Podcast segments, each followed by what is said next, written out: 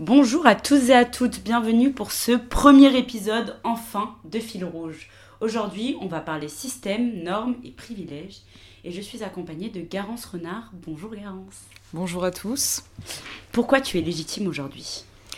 Alors, je pense que je suis pas forcément la personne la plus indiquée finalement pour euh, tout ce qui est privilège.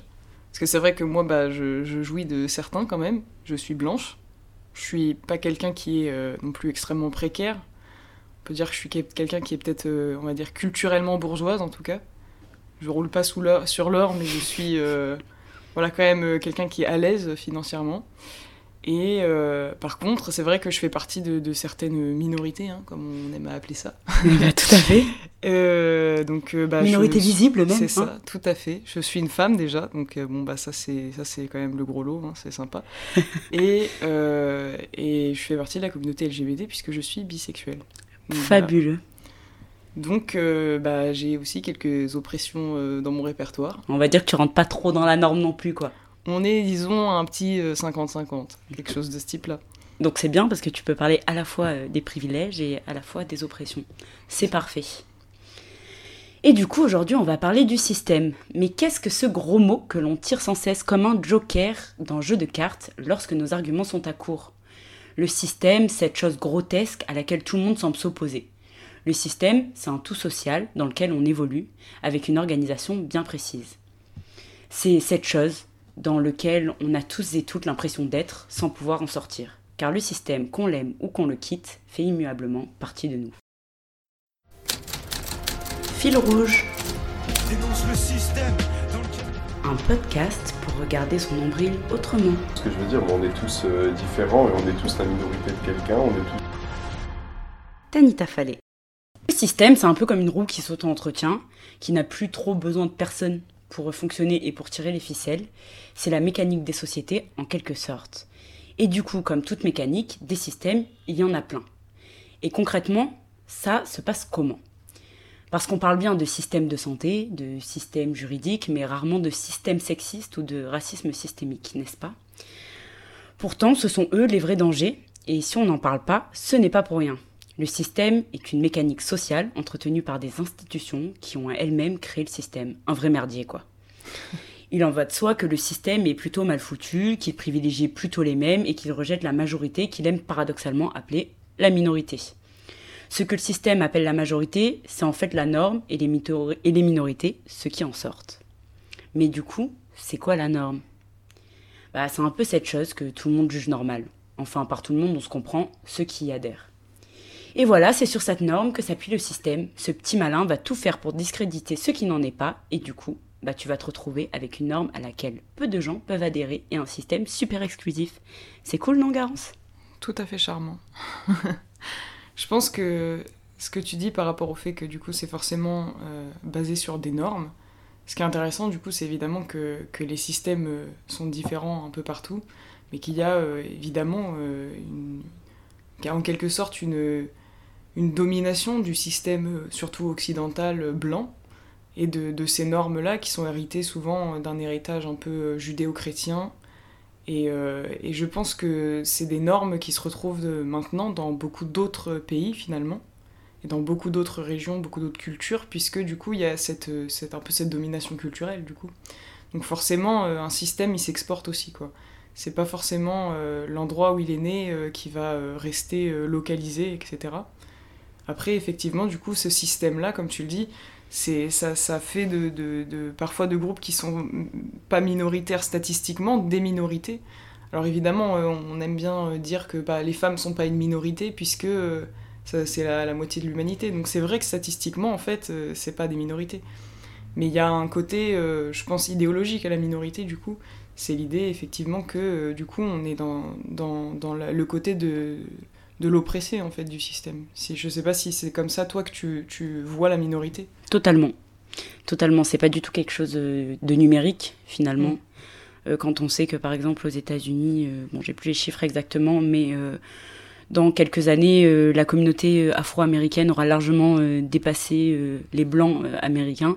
On se rend bien compte et qu'on voit que Donald Trump, enfin voilà, on, on sait ce qu'on sait et on voit ce qu'on voit, comme on dit. Bah, on se dit bien que, que ça n'a rien à voir avec les chiffres et que ça a plus à voir avec justement euh, comment le système se met en place et comment le système crée euh, la minorité à travers la norme justement. J'ai l'impression que ce que tu dis par rapport à ça, c'est assez intéressant parce qu'on continue de considérer certaines, euh, certains groupes, certaines communautés comme des minorités, un peu comme si on voudrait qu'elles le restent aussi. Que dans le cas, par exemple, tu dis euh, des Afro-Américains aux États-Unis, que ce soit les immigrés en France ou justement les descendants d'immigrés qui sont des gens qui sont français et qui sont nés en France, on, on, aime quand même à se dire que c'est toujours minoritaire et que c'est un peu la peur du grand remplacement, quoi. Justement, c'est toutes ces théories-là de euh, il faut que ça reste des minorités surtout, parce que sinon... Euh, Qu'est-ce que ça va être? hein, La colère de Dieu va s'abattre sur la France, n'est-ce pas, comme diraient certains? C'est bien connu. Hein. et du coup, à partir du moment où il y a, euh, comme tu le disais, aussi euh, plein de minorités et plein du coup de systèmes qui se, qui s'entrechoquent, bah, ça correspond à plein de réalités différentes qui s'entrecroisent, qui s'entretiennent avec d'autres et du coup, il est, défini, il est difficile de définir la société par un seul système. C'est qu'on a des systèmes qui finalement en forment qu'un et qui est un système qui est finalement hyper oppresseur. Par contre, ce qu'on peut affirmer avec certitude, c'est que les structures sociales dans lesquelles on évolue appartiennent à des systèmes dans lesquels se trouvent de réelles institutions qui, elles, sont dominées par des normes. Et ça, c'est une certitude, même s'il y a plein de réalités différentes et qu'on peut avoir plein d'opinions différentes et, la, et de manières de se percevoir individuellement, on est quand même dans des institutions qui sont hyper normées, que ce soit le couple, euh, le mariage, euh, même de la justice. On oui. est dans quelque chose qui. C'est important de se rappeler que les institutions, c'est pas seulement l'institution euh, étatique, administrative, mais mm. du coup, on, on, peut aussi définir l'institution comme bah, des, des, des, ensembles de normes finalement. Donc ça peut être dans des choses beaucoup plus intimes, comme tu dis, comme dans le couple, dans, dans, les amitiés, dans les, dans les clubs, dans les, dans les écoles. C'est quelque chose qui est finalement en fait dans la famille partout. Oui, la famille. Parental, enfin l'amour parental, oui, la, la, descendance. Et on l'a vu récemment euh, par des tristes euh, révélations. Et du coup, oui, effectivement, les, je pense que c'est ça aussi qui est important de souligner, c'est que ces institutions-là, elles participent à un système, mais c'est pas l'État le grand méchant, et que ces mmh. institutions, on est tous acteurs et actrices de ces institutions-là, et on en est tous les euh, et toutes les petits euh, soldats, on peut dire ça un peu comme ça, euh, même si on n'a pas forcément envie de l'être, et parce que les, ces, ces institutions-là nous construisent en fait, et que bah, la on famille, peut difficilement y échapper. Difficilement, ouais. En tout cas, c'est très très compliqué. Après, et... on veut pas toujours, hein, mais euh, ça, c'est pas forcément quelque chose à fuir, mais c'est quelque chose qui forcément va nous, va nous construire et va nous, va nous modeler finalement. Et nous définir. C'est dur d'accepter cette idée-là. A, après, il y a des, tout un débat du déterminisme, etc enfin ça dépend après je sais pas ce que tu penses de ça. C'est vrai qu'il y a l'idée que forcément les choses qui nous entourent ont une influence sur nous. Après à quel point c'est le cas là il y a, y a, débat évidemment. Il y a plein de penseurs qui pensent que euh, il y a libre arbitre d'autres non. Euh, voilà c'est après c'est quelque chose qui est plus d'un ordre limite philosophique mais... Ouais. En général, ce sont quand même des philosophes blancs qui défendent la première ça émane, ça émane jamais de nulle part. Et du coup, au-delà de cette normativité, il y a aussi un système du coup de normalisation, c'est-à-dire qu'on va banaliser totalement la norme pour servir les gens en fait à qui la norme est totalement bénéfique. Et c'est comme ça qu'en mettant en avant euh, des critères qui définissent la normalité, qui nous définissent comme étant normal dans l'espace public, on va invisibiliser totalement ce qui n'est pas et du coup les dites minorités. Et c'est ça qui, d'après moi, va être vraiment euh, la clé de voûte du système et qui va permettre de verrouiller totalement le système. Par exemple, le racisme, il est complètement invisible. Bon, maintenant on en parle, euh, il y a des alliés, mais le racisme, il est invisible aux personnes qui ne le vivent pas. On peut avoir une conscience qu'il existe du racisme, mais c'est pour ça qu'on entend euh, énormément euh, des vieux réacs, pas forcément vieux d'ailleurs, qui disent que non, pas, le racisme n'existe pas. Oui. C'est sûr que le racisme n'existe pas pour une grande partie des gens, des gens grand bien leur face, mais le racisme existe. Et du coup, est-ce que tu peux rebondir un peu sur ça, sur cette idée un peu de, de banalisation et d'invisibilisation de cette norme-là, comment la norme suis, va participer à invisibiliser. Je suis d'accord qu'il y a une, une, politique du normal, un peu, comme on pourrait dire, c'est-à-dire qu'il y a, il y, a une, il, y a, il y a un côté très, euh, finalement très, idé, très idéologique au normal, où on pense que c'est banal, que c'est la vie de tous les jours, mais en fait, la vie de tous les jours des gens ne se ressemblent pas du tout, finalement. Moi, c'est vrai que bah, c'est récemment, en fait, ça m'a un peu choqué, finalement. Mais c'est euh, une amie qui me raconte que, euh, que bah, voilà, la, la personne qu'elle fréquente, le, le garçon qu'elle fréquente, euh, elle parle avec lui et il lui dit euh, que de toute façon la pire chose qui peut arriver à une meuf, euh, c'est de se faire siffler dans la rue.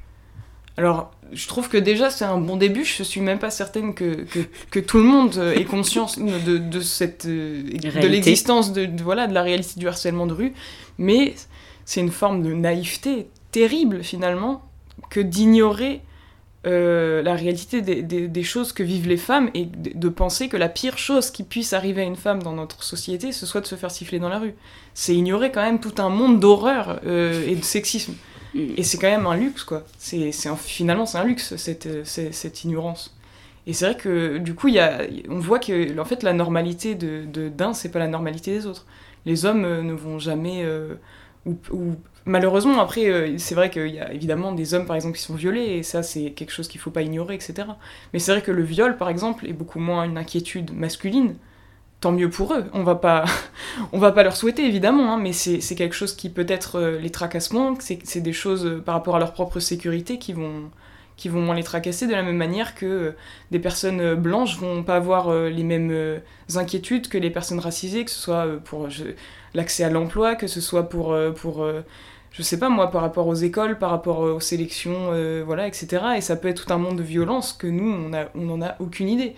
Et c'est vrai que je pense que c'est une question, euh, après, de base, qui est une question d'empathie et de, aussi de, par rapport aux cercles sociaux qu'on fréquente. Si on fréquente pas des gens de communautés oppressées, on n'a jamais aucun aperçu, en fait, à part par euh, d'autres biais qui peuvent être plus institutionnels et qui, du coup, vont peut-être pas forcément donner une version extrêmement fidèle, en fait, de cette oppression. On, on peut difficilement, en fait, connaître l'oppression des gens si on n'en fréquente pas des gens qui sont dans des groupes oppressés. Mm. C'est quelque chose qui est compliqué. Je pense que moi, si j'avais pas des, des personnes racisées dans mon entourage, si j'avais pas des personnes euh, euh, transgenres, euh, des gens euh, de la communauté LGBT qui sont pas de mon orientation sexuelle à moi, si j'avais pas voilà des gens qui, qui sont d'autres communautés, je sais pas si j'aurais conscience de tout ça. Mm. C'est une question aussi un peu de D'ouverture. Enfin, de, Ouais, non, ça. mais juste de, ouais, de liens sociaux et de Tu peux pas en fait. euh, c'est bah, c'est vrai que sortir de ces institutions, en Bah, fait. c'est vrai qu'il y, a- il y a toujours euh, une frustration, je pense, quand on est d'un groupe euh, ou d'une minorité, voilà, d'une communauté qui est plus du côté de, de l'oppression, qui, enfin, de, de l'oppressé plutôt. C'est vrai qu'on, des fois, on en veut un peu aux gens de pas savoir, Mm. parce que c'est, enfin, on, se le prend tellement, pardon de le dire comme ça, mais dans la gueule. Euh, violemment que c'est limite euh, c'est rageant en fait C'est de voir- insultant. oui c'est rageant de voir qu'il y a des gens qui le vivent tellement pas et qui du coup euh, Qui en ignore l'existence totalement, Ouais, quoi. C'est ça en fait. C'est limite, euh, c'est- comme une sorte de pied de nez inconscient qui nous font de, de dire ah bah moi, je...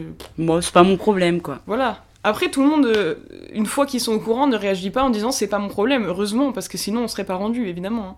Mais euh, c'est quand même quelque chose qui est difficile à avaler quand euh, on est quelqu'un qui, qui vit des trucs pas très cool, euh, des oppressions, etc., euh, des choses qui sont parfois dangereuses, et que des gens l'ignorent complètement de leur côté.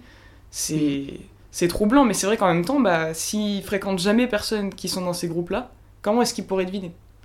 C'est toute la question en fait. Après, c'est toute une question de pédagogie. hein. Enfin, c'est Mhm. c'est- pour ça que c'est épuisant aussi, C'est pour ça qu'il faut aussi remodeler ces institutions-là et déconstruire ces ça. institutions-là pour que ces institutions ne soient plus vectrices de- d'oppression, en fait, parce que c'est typiquement ça que t'expliques. Mais c'est ce que tu dis, c'est qu'aussi, c'est quelque chose, du coup, ces normes qui, qui émanent des institutions.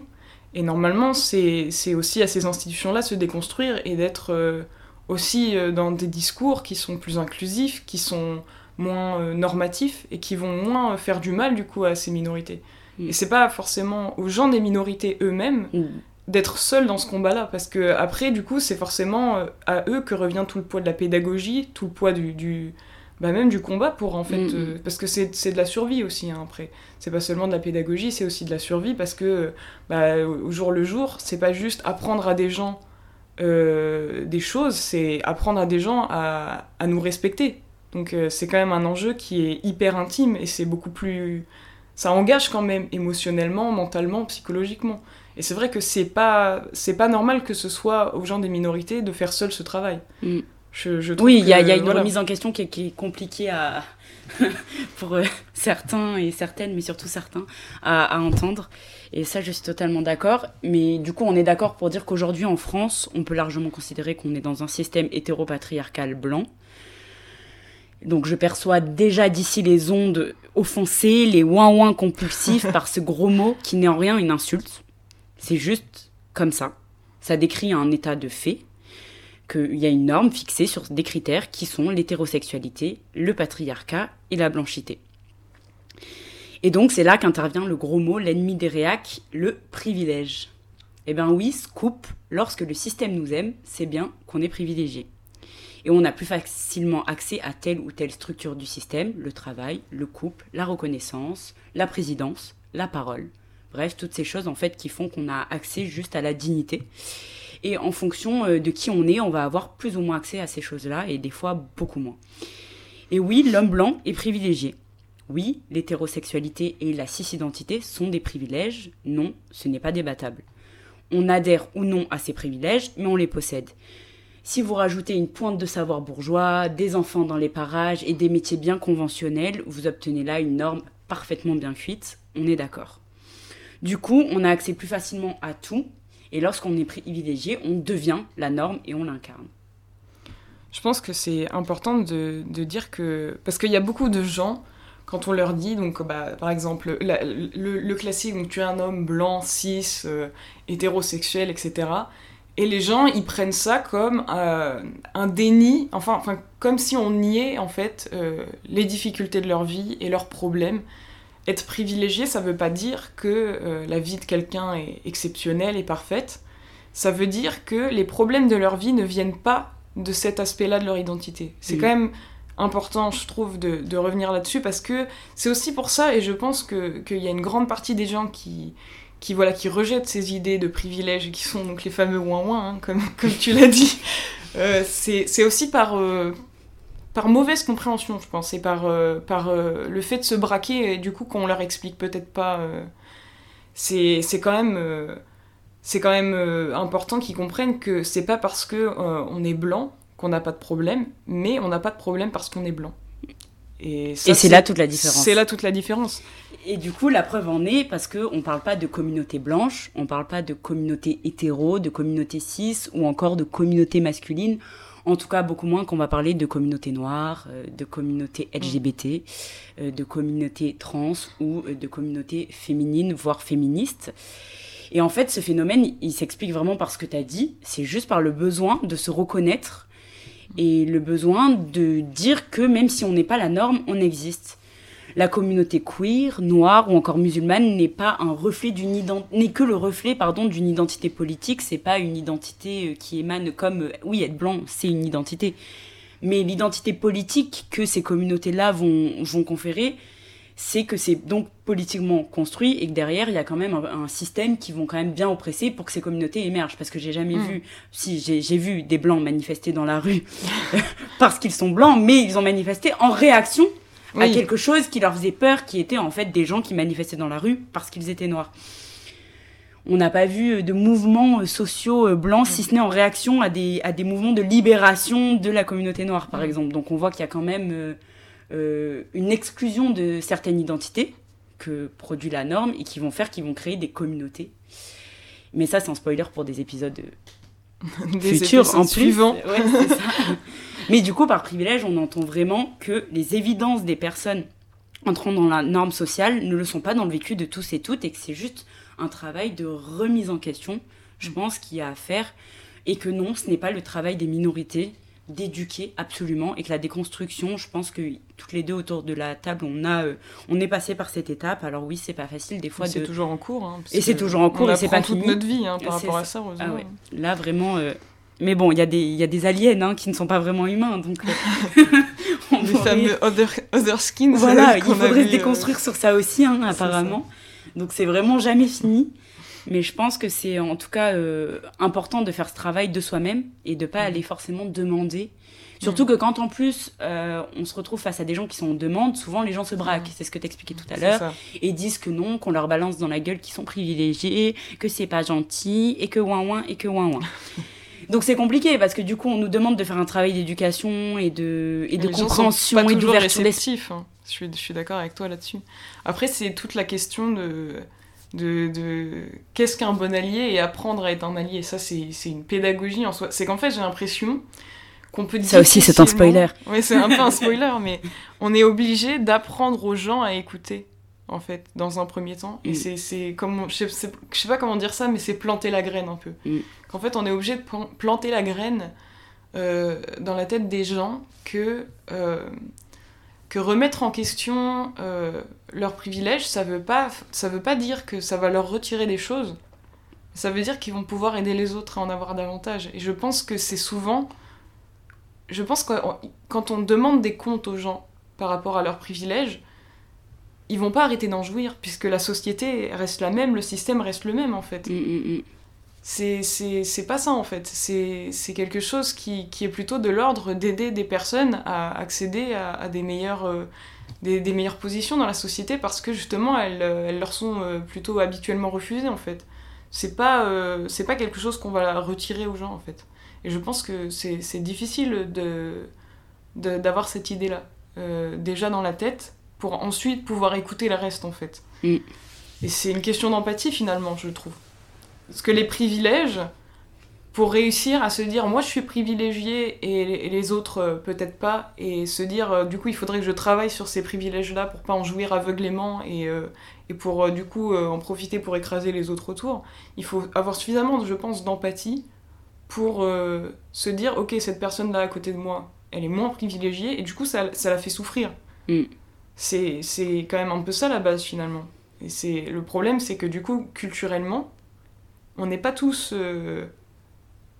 élevés dans l'empathie. Ah ben, en général, c'est les gens les moins privilégiés qui en ont le plus. C'est ça en et fait. c'est pas pour rien. C'est ça en fait. C'est comme, c'est, après d'un point de vue du genre par exemple typiquement, euh, j'ai, je sais pas si c'est une expérience personnelle ou si tu partages ça, mais je sais que d'un point de vue euh, éducatif, enfin pédagogie en fait, sur tout ce qui est engagement, euh, voilà, euh, antiraciste, féministe, etc., pro-LGBT, etc.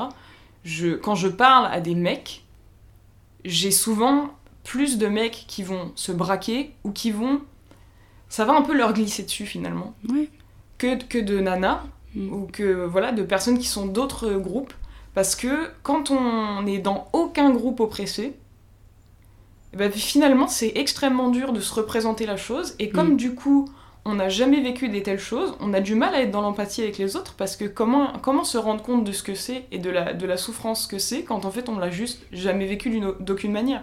Moi je sais que les, les manières dont on a réussi à me faire réaliser des choses par rapport au racisme, et bah parfois c'est euh, en me faisant réaliser des choses, des, des- des parallèles avec le sexisme.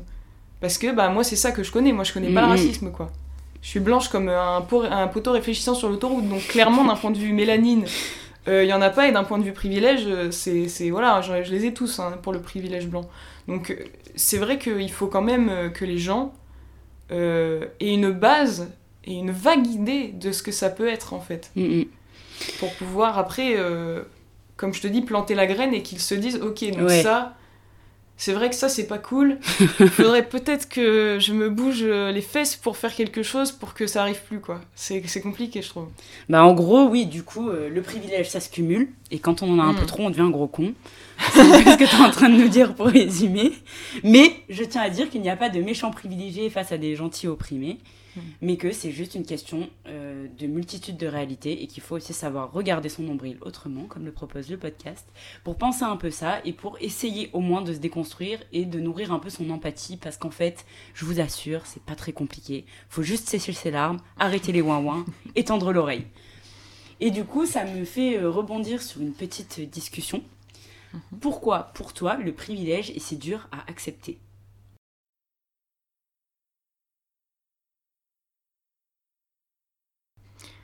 Je pense que c'est. Enfin, après, moi, je, bah, évidemment, je, je suis euh, un peu, un peu moite-moite. Donc, euh, c'est vrai que je pense que moi, j'ai eu la chance d'avoir des gens dans mon entourage qui m'ont un peu. euh, qui, qui, qui m'ont rentré dedans quand il fallait, quoi, pour me recadrer quand j'avais vraiment des réflexions vraiment cons, pour le coup. Des trucs vraiment débiles, quoi. Par rapport au racisme, par rapport au LGBT, et par rapport à des communautés, pour le coup, donc, je, suis pas dedans, ou alors je suis pas. Bon, moi, je, suis, je fais partie de la communauté LGBT, mais je suis pas trans. Donc voilà, on est, c'est pas, c'est pas la même expérience. C'est d'ailleurs assez bizarre de se dire que voilà, on va dire LGBT, mais il y a des gens dans la communauté LGBT qui vont être transphobes, par exemple. Donc finalement, bon, c'est un peu, euh, on met tout le monde dans un même sac. hein. Ça, c'est encore une question de norme, de dire bon, eux, ils sont un peu tous différents d'un point de vue du genre et du sexe et de la sexualité. Oh, allez hop. euh, Mm, mm. le sac LGBT. Bon, c'est encore une autre discussion. Mais euh, je pense que moi, ça m'a, ça m'a au début choqué qu'on me dise euh, Mais toi, t'es hyper privilégiée, t'es blanche. Bon, alors voilà, hein, tu débarques hein, au début, hein, forcément, t'as des t'es, t'es choqué quoi. Et comment ça euh, Alors, je suis blanche, je suis privilégiée, mais moi, je suis pas raciste. Et c'est ça le premier réflexe en fait c'est de se dire comment est-ce que ça peut coexister euh, le fait que je sois de, de- de bonne volonté, en fait, c'est ça un peu. Mm, mm. Que je sois de bonne volonté, que je, veux, je veuille faire bien, que je veuille euh, aller contre le racisme et qu'on me dise mais toi t'es blanche, de toute façon t'es privilégiée, tu y peux rien et euh, tu jouis d'un système raciste malgré toi. Ça fait tout drôle au début. Alors, euh, Ça c'est pique un peu, ouais. C'est un peu ouin-ouin de dire ça, évidemment, hein, mais euh, il y, a, il y a- il y a souvent une phase ouin-ouin euh, dans la déconstruction. hein. Il y a souvent une petite résistance, un peu, faut pousser quand même. Et c'est vrai que, que, en fait, le premier réflexe, ça va être de préserver son ego, je pense. Mm. Surtout quand on est quelqu'un qui a été élevé, et je, et je pense que c'est d'autant plus le cas quand on est élevé dans des cercles qui sont plus, euh, plus justement euh, woke, Mhm. grand guillemets, bien sûr. Ces cercles, voilà, qui sont souvent plutôt de gauche, mais bourgeois, et qui vont être, euh, voilà, des gens qui vont avoir, je dirais, la, la bonne, la bonne volonté d'être antiraciste, d'être pro-LGBT, d'être inclusif. Je ne vois pas les couleurs. Voilà. La différence n'existe pas. C'est ça. C'est des gens qui vont, en fait, qui vont, qui vont bien vouloir faire, mais qui vont faire vraiment profondément de travers Mm. avec ce genre de phrase parce que ils vivent finalement, en fait, malgré, malgré le fait qu'ils veuillent faire le, au mieux, dans des, des endroits qui sont complètement protégés, quoi. Mm. Ils fréquentent pas beaucoup de personnes racisées, ou alors il y en a quelques-unes.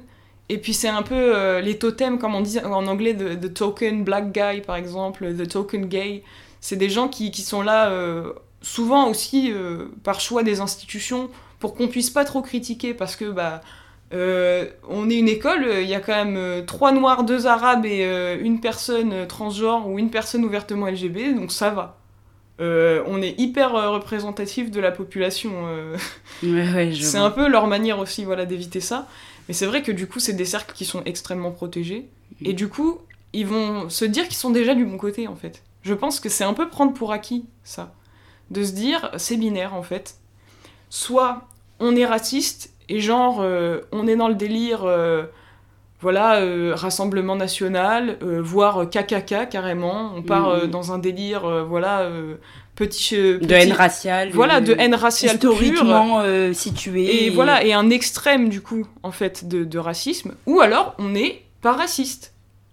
Mais Ce c'est qui ne suffit pas. mais c'est beau- mais c'est beaucoup plus compliqué que ça finalement. Et ça, c'est quelque chose aussi qu'on apprend, c'est qu'en fait, c'est un spectre, quoi, l'oppression. Et euh, il, faut, il faut bien se dire que on n'est pas raciste, on fait des trucs racistes. Mm. Du coup. Donc on peut pas dire à quelqu'un, mais alors ça, ce que tu dis, c'est raciste, et ah bah non, moi je suis pas raciste. Ouais. C'est trop facile en fait. Il faut bien se dire que du coup, on peut tous faire euh, des vieux moves, comme on dirait.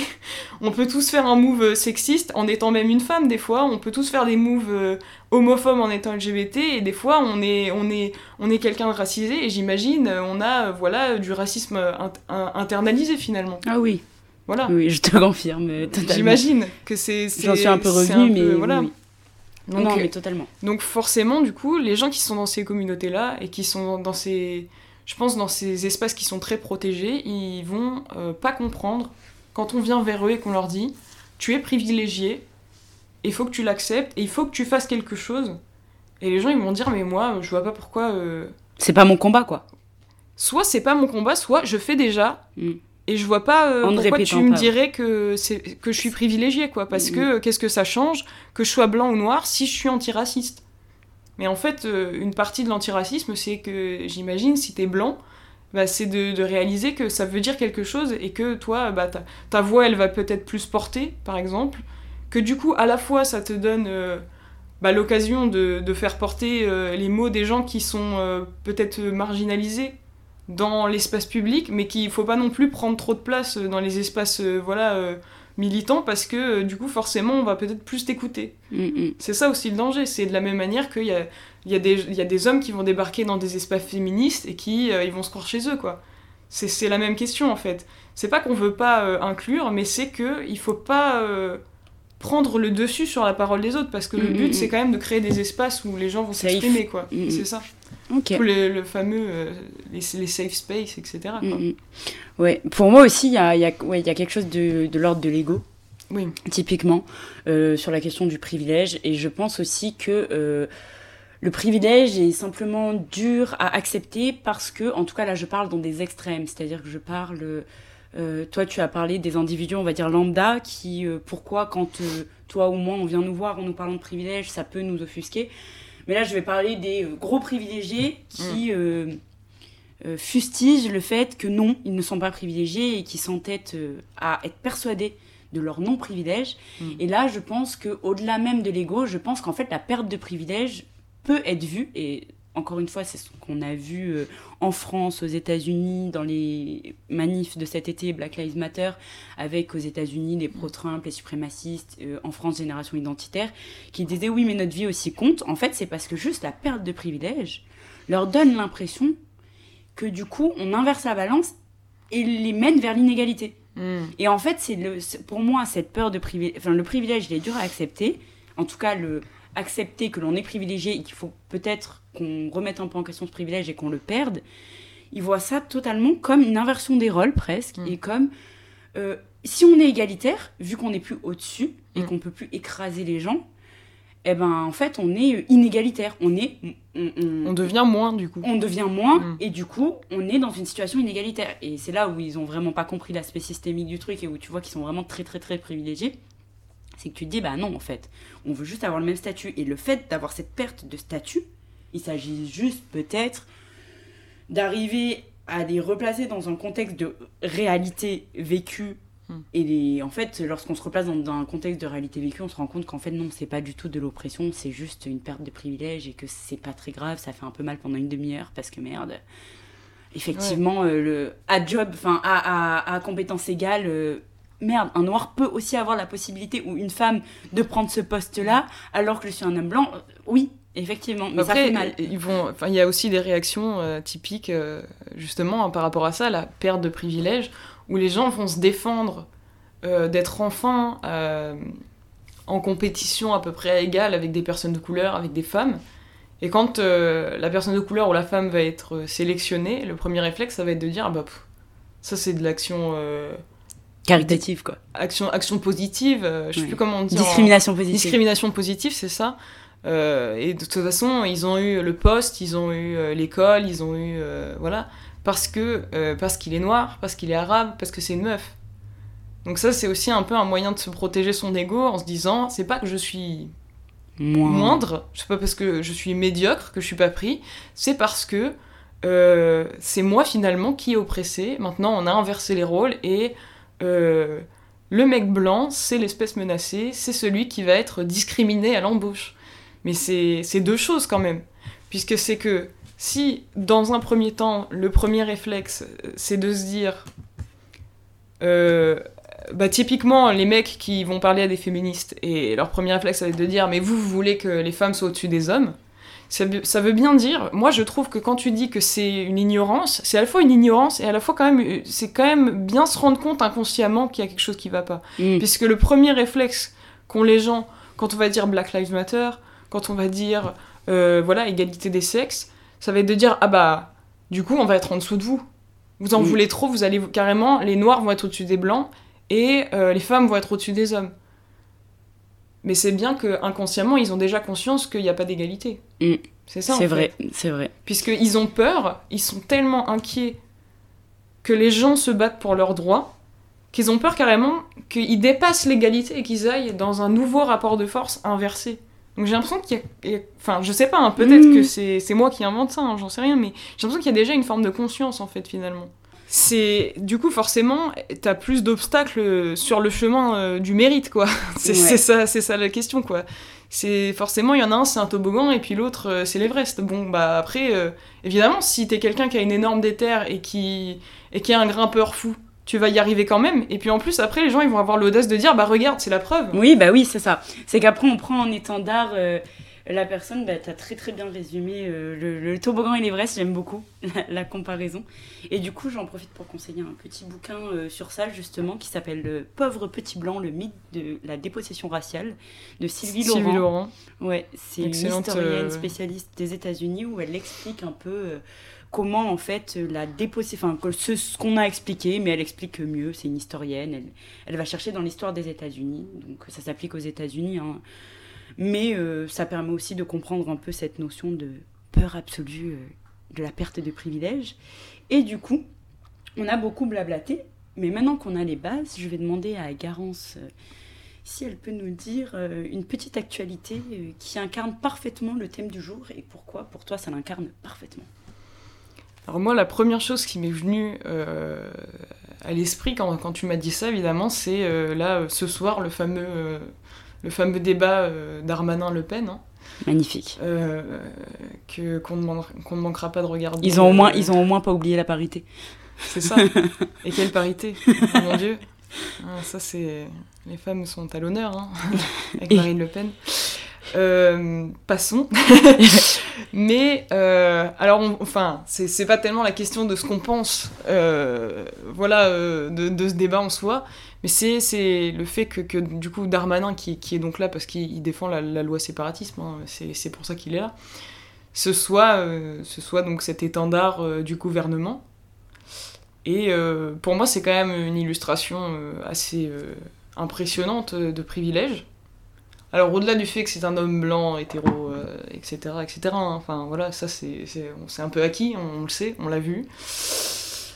C'est c'est quand même, euh, moi, quelque chose qui, qui me fait un peu déglutir, quoi, que c'est quelqu'un qui euh, a des procès de viol euh, aux fesses, que c'est quelqu'un voilà, qui, qui, trempe dans des histoires d'abus de pouvoir et de, de, choses malsaines de ce type-là, et qui, alors même qu'il n'y avait pas encore eu de verdict, hein, puisque ça, c'est, ça n'a pas été réglé, hein, je veux dire, il avait déjà été nommé au gouvernement, quoi. Donc c'est bien qu'il y a, y a une impunité euh, totale, aussi parce que c'est un mec privilégié, quoi. Et c'est aussi pour, pour ça qu'il est là, et pour ça qu'il y reste. C'est un côté... euh, Alors tu m'avais dit euh, un peu marre de, de, de l'affaire du Hamel, évidemment, après c'est ça qui vient à l'esprit. Là, il y a Frédéric Mion qui a enfin, euh, qui a enfin démissionné de, De- Sciences Po. C'est aussi un exemple, je dirais, dans la même veine finalement. C'est des gens qui restent en poste, et dans des postes de pouvoir, et des postes qui Mm. sont donc à la tête d'institutions Qui forme cette norme qui forment cette norme. Hein, non, c'est, tout, est, tout est lié. C'est, on est à deux doigts de dire... pas un euh, petit complot complot ça tombe dans le complotisme après mais euh, mais non mais c'est vrai que c'est aussi oui c'est ça bien Je- sûr Je précise. nous ne Aux nous ne, éditoristes, tout va bien. Nous ne- nous ne soutenons pas le- toute forme de complotisme mais euh, c'est euh, voilà c'est c'est Frédéric Mion comme comme Gérald Darmanin c'est des gens qui trempent dans des histoires euh, de, de, de, de- d'abus, d'oppression. De crimes. euh, de, de- c'est des crimes, hein, Oui, euh, qu'on soit tout à fait d'accord là-dessus, qu'on dise, qu'on dise les mots euh, qui, qui, sont, euh, qui sont indiqués, quoi. Euh, c'est des gens qui, qui restent en poste. Euh, dans le cas Darmanin, il, il y est toujours et je pense pas qu'il bougera hein, pour le coup. Mm. Et, euh, et pour Mion, il a, dé- il a démissionné après des semaines, enfin même des Oui, années des finalement, années, depuis, oui, oui, depuis, oui. le- depuis le temps. Enfin voilà. Et c'est un exemple de privilège terrible, quoi, Mm. pour moi. Je sais Ouais. pas ce que t'en penses. Ah oui, oui, bah pour moi c'est. Et puis en plus, le fait, ça c'est ce que tu me disais Puis hier. Sciences Po, euh, ça fait. Enfin, c'est pas juste Frédéric Mion. hein. Euh, Là, Oui, le problème, oui, on a bien vu avec toutes ces, toutes ces, tous ces témoignages, c'est toute l'institution. institution qui. C'est ça, qui, est, qui est quand même. qui euh, incarne un système et une culture du viol euh, qui sera d'ailleurs l'objet du prochain épisode. peut gangréner tout ça. quoi. Ouais, exactement. dire ça comme Mais ça. ouais, ouais, je suis d'accord avec toi sur, euh, sur ça. Et puis en plus, euh, c'est ce que tu me disais hier quand on préparait le podcast et que j'ai trouvé totalement tout à fait juste. C'est que euh, qu'on oppose Marine. Le- On, on parle d'une loi sé- séparatisme, hein, Mm. c'est-à-dire qu'une loi qui vise quand même l'islam euh, entre guillemets radical. Enfin, plus- officiellement, oui, euh, oui. c'est euh, pas l'islam. Hein. Non, ah non. non, ah Non, non, l'islamisme en tout cas, c'est ce qui a été dit au début. hein, euh, Mais, mais on s'est on s'est senti euh, obligé sur Twitter, de, de, Darmanin s'est senti obligé de, de préciser sur Twitter euh, à l'église catholique que euh, ne souffrirait pas du tout de, Oui, oui, non, mais voilà. de cette loi. Donc bon, c'est par rapport au séparatisme, mais quand même certains plus que d'autres. Je En sais pas tout ce cas- que tu penses de En ça. tout cas, euh, totalement. Et du coup, bon, même si officiellement ça ne vise pas l'islam, c'est une loi qui est clair, un projet de loi qui est clairement islamophobe. hein, ça plaira pas. Tout le monde n'est pas d'accord sur la question. Pour moi, Mm. en tout cas, euh, c'est un projet de loi qui est clairement islamophobe, en tout cas qui vise l'islam dit radical. Pourquoi? Alors moi je veux bien, vous voulez créer du débat, de la fracture politique, vous voulez que Marine Le Pen puisse s'exprimer après son chaos euh, débat présidentiel après Macron, c'est très bien, mais pourquoi?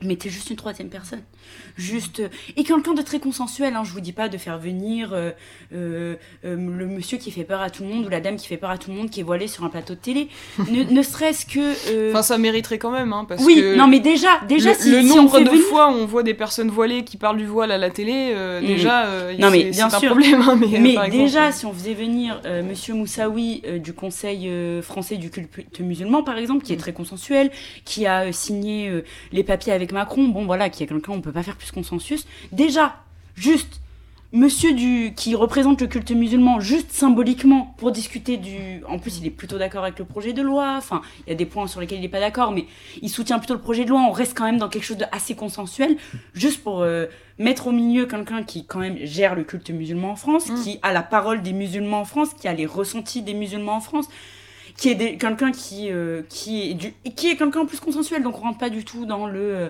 dans l'idéologie, dans l'islamo-gauchisme comme ils disent. Voilà, c'est quelqu'un qui est proche d'Emmanuel Macron, ça va quoi. Rien que ça, rien que ça déjà c'est euh, arriver à polariser un petit peu le débat démocratique, même si pour moi c'est pas assez, mais déjà ça, on reste dans quelque chose de, de visible et de d'entendable. Là, on est quand même dans quelque chose qui est de l'ordre de l'absurde.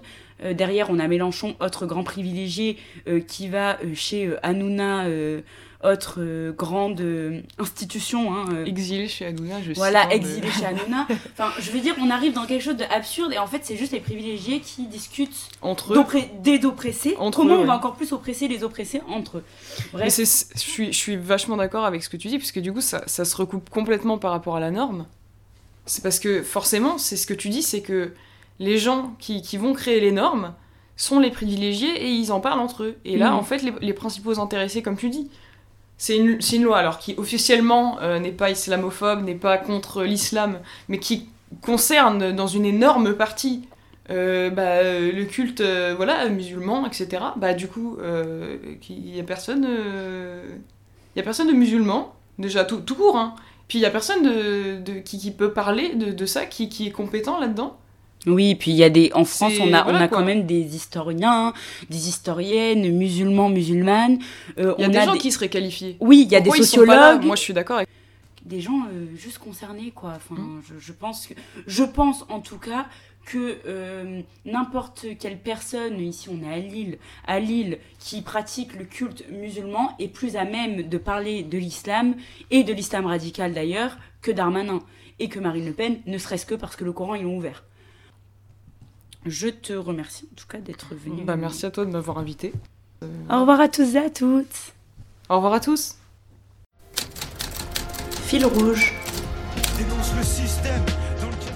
un podcast pour regarder son nombril autrement. Ce que je veux dire, on est tous euh, différents et on est tous la minorité de quelqu'un, on est tous Tanita Fallet.